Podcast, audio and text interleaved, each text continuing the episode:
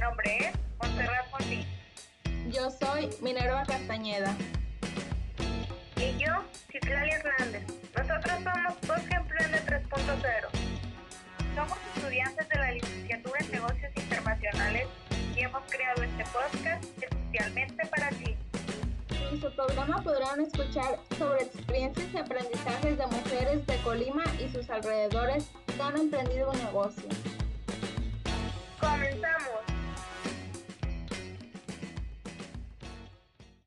En esta emisión podrán escuchar a la empresaria Fernanda Saucedo. Hola Fer, ¿cómo estás? Hola, muy bien, gracias. ¿Ustedes? También, bien, mira, aquí queriéndote entrevistar. Estoy hablando, ay, perdón. Este, hablando un poco ya acerca de tu negocio y tu empresa. Eh, ¿Cuál es tu empresa y a qué te dedicas, Fer? Eh, soy maquillista desde hace seis años y estoy ahorita estudiando la carrera de cosmetología. Órale, qué interesante. Eh, vi que acabas de agregar lo de los faciales a tu negocio. Ajá. Lo de los estoy ahorita con lo de los faciales Ujú. y también acabo de agregar un nuevo servicio que es de pedicure spa. Órale, qué padre. ¿Y por qué decidió comenzar con ese negocio en particular? Pues mira, ¿con cuál de los dos? o Pues, con los dos. Con los dos. Ah, pues mira, este, siempre me ha gustado demasiado todo lo que tiene que ver con belleza.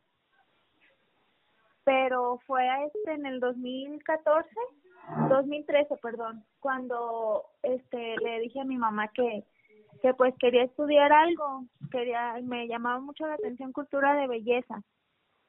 Entonces me fui y busqué una escuela y la encontré pero a mí siempre me, me había llamado mucho la atención solo maquillar y peinar.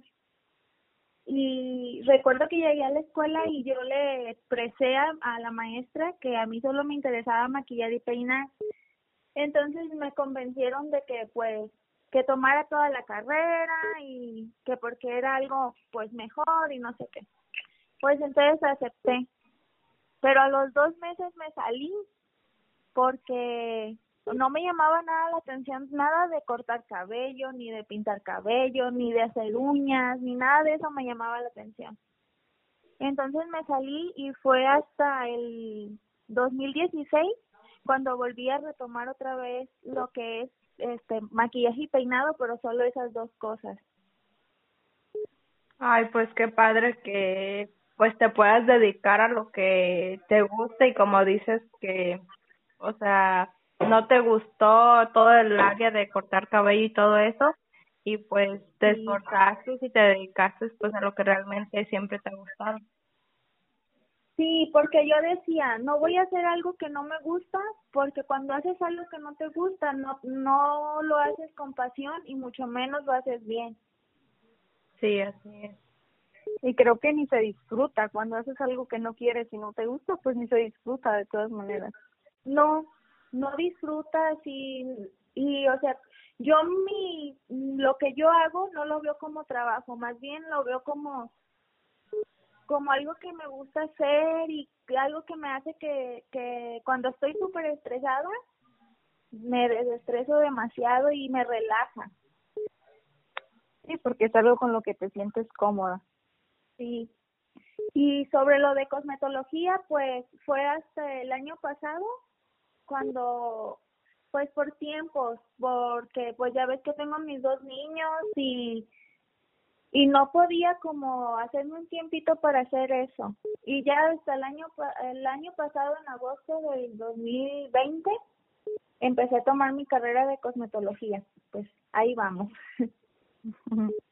Ahora, tomando en cuenta desde el momento en que su negocio fue creado, ¿cuál es el momento de éxito que te llena más de orgullo y por qué?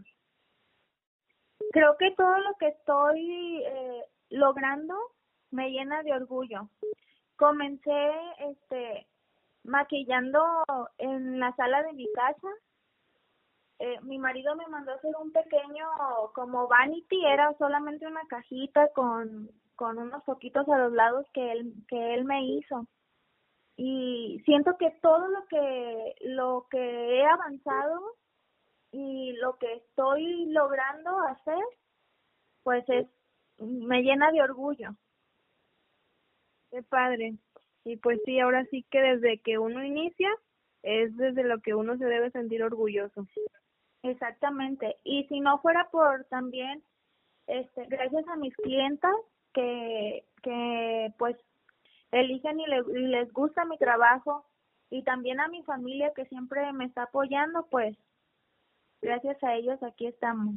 Y adiós. Sí, claro.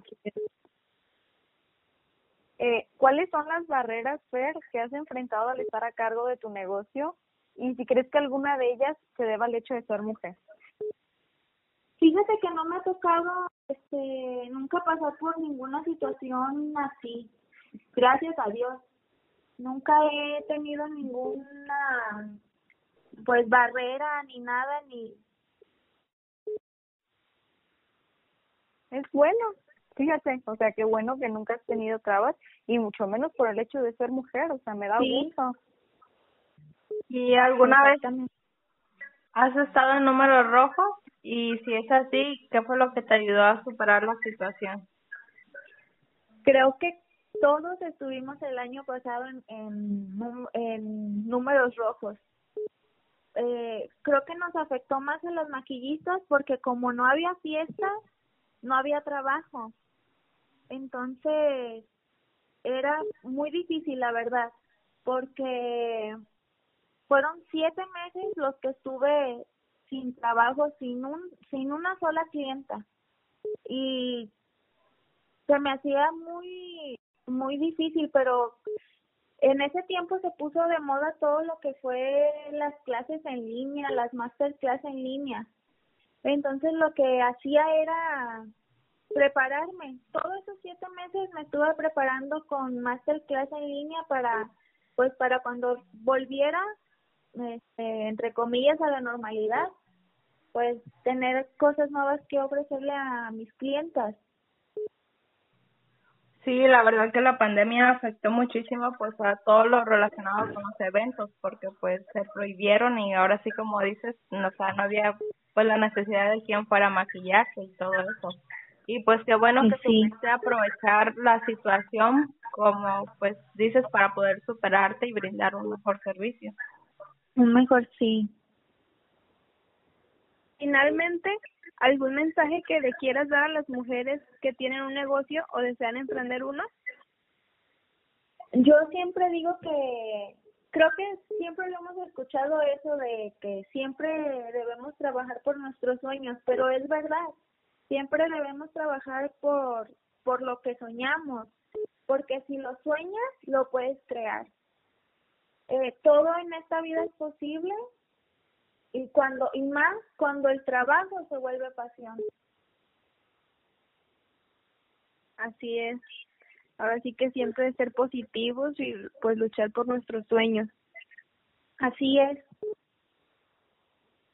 Y pues muchas gracias, Fer, por dedicarnos parte de tu tiempo y habernos compartido tu experiencia como mujer emprendedora, que pues le sirve a muchas mujeres para que se den una idea y cada día ellas también quieran emprender y que no les den miedo, porque pues muchas veces les da miedo querer emprender algo nuevo. Sí, muchas gracias a ustedes. Gracias por llegar hasta el final de este podcast. Recuerden que los podcasts son publicados el primer y tercer viernes de cada mes. Y no olviden seguirnos en nuestras redes sociales para más contenido. Nos pueden encontrar como Voz nos vemos en la siguiente emisión.